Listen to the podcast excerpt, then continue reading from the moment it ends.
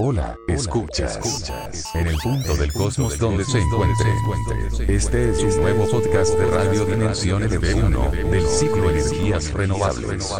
Esperamos nos acompañen en esta gran aventura de compartir el conocimiento y motivar al espíritu crítico. Entonces, sin más, allá vamos.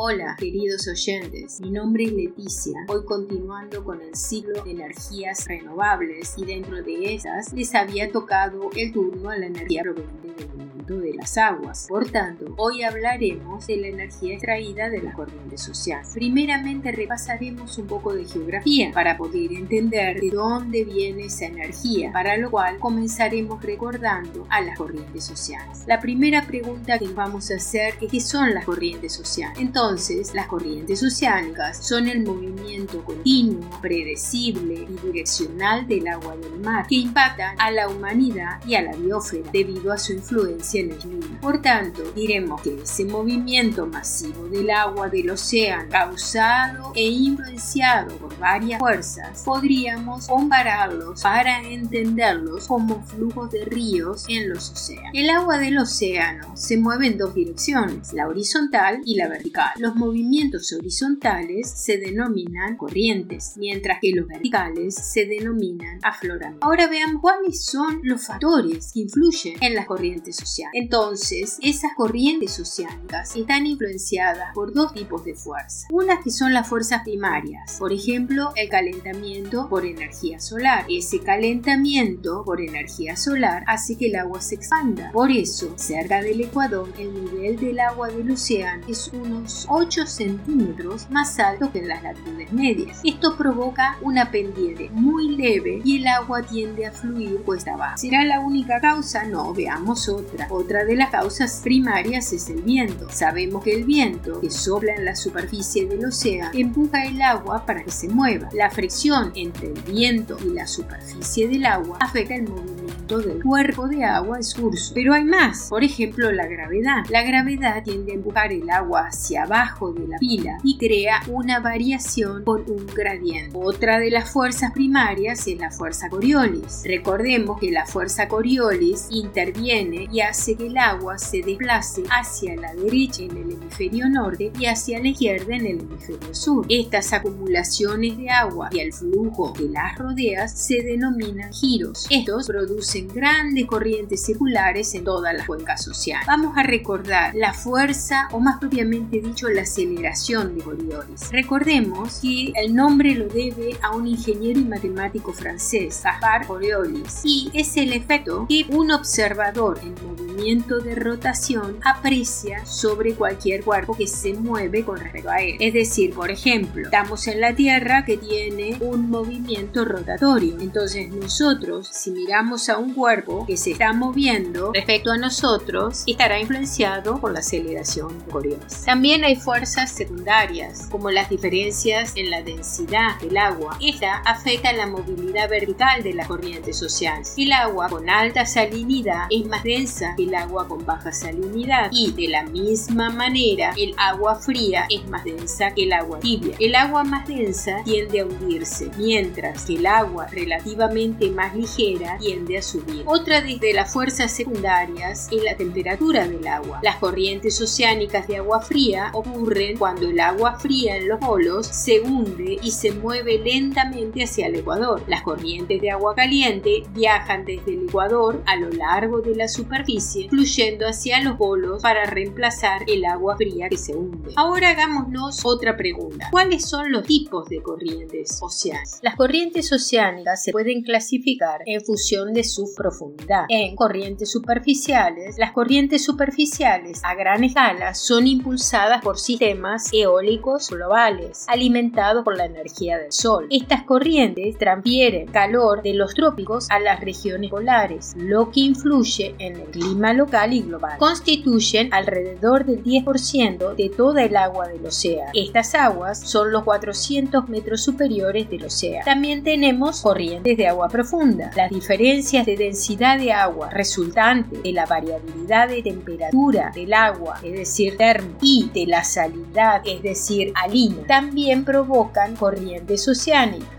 Este proceso se conoce como circulación termoalina y constituye el otro 90% del agua del océano. Estas aguas se mueven alrededor de las cuencas oceánicas debido a variaciones en la densidad y en la gravedad. Las aguas profundas se hunden en las cuencas oceánicas profundas en latitudes altas, donde las temperaturas son lo suficientemente frías como para hacer que aumente la densidad. Esto inicia algo que lo podríamos definir como una cinta transportadora global, es decir, un sistema conectado de corrientes profundas y superficiales que circulan alrededor del globo, lo cual constituye una parte fundamental del sistema climático de la Tierra, así como de los ciclos de nutrientes y dióxido de carbono de los océanos. Pero las corrientes oceánicas también las podemos clasificar según la temperatura. En corrientes frías, que son las que llevan el agua fría a zonas de agua cálida, estas corrientes se encuentran generalmente en la costa oeste de los continentes de las latitudes bajas y medias y en la costa este de las latitudes más altas del hemisferio norte. Y corrientes cálidas, que son las que mueven el agua ya sea tibia o el agua fría y generalmente se observan en la costa este, en los continentes, en las latitudes bajas y medias y en el hemisferio norte se encuentran en las costas occidentales de los continentes en las latitudes altas. Entonces ahora podemos dedicarnos a comentar cómo podemos utilizar esta energía en plantas de energía de corriente oceánica, para lo cual resumamos un poquito lo que hemos conversado. El término de corriente oceánica significa, como hemos dicho, el flujo másico del agua del océano. Cuando este movimiento de masas a través de su energía cinética se utiliza para la generación de energía en las plantas de energía de corrientes oceánicas. Centrales eléctricas actuales pueden confundirse con las centrales eléctricas mareomotrices debido a un principio de funcionamiento similar, pero hay una diferencia significativa entre las dos. El movimiento masivo del agua puede ser un movimiento regional, corto y periódico, como las mareas, o puede ser un movimiento continuo que no se limita a una región pequeña, sino que es global, como las corrientes oceánicas. Las razones de estos movimientos, es decir, de las corrientes oceánicas, son bastante diversas, como la hemos dicho, pero las vamos a resumir muy rápidamente. Una de las principales razones habíamos visto que es la fricción del viento que se mueve sobre la superficie libre del agua, que obliga a las capas superiores de agua a moverse. Otra razón para el movimiento del agua es el llamado fenómeno de afloramiento, en el que las capas superiores más cálidas y pobres en nutrientes se intercambian con las capas inferiores más frías y ricas de nutrientes, lo que provoca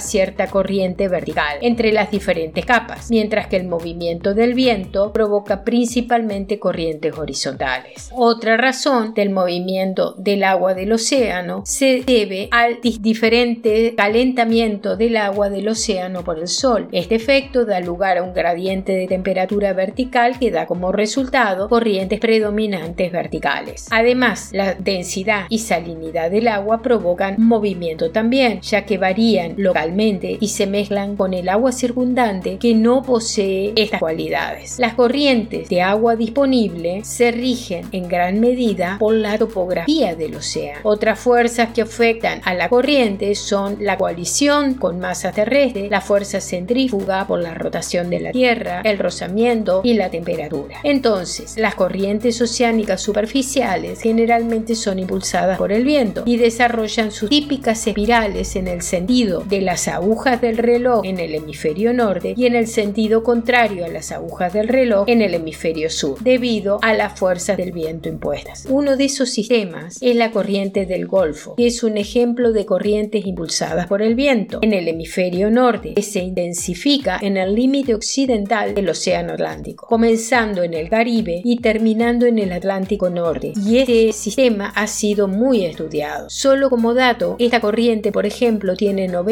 kilómetros de ancho y entre 800 y 1200 metros de profundidad y la velocidad es más rápida cerca de la superficie, de alrededor 2,5 metros por segundo. Ahora veamos, para convertir la corriente de agua para la producción de electricidad existe una amplia gama de enfoques tecnológicos denominados convertidores. Un convertidor de energía de corriente oceánica extrae y convierte la energía mecánica de una corriente en una forma de energía Actualmente se encuentran en desarrollo activo una cantidad de dispositivos de conversión, desde una turbina hidráulica similar a una turbina eólica a escala que acciona un generador a través de una caja de cambios hasta un hidroplano oscilante que acciona un motor hidráulico. Así, por ejemplo, la central italiana de corrientes oceánicas denominada COBOL fue la primera central eléctrica comercial de corrientes oceánicas. Fue construida en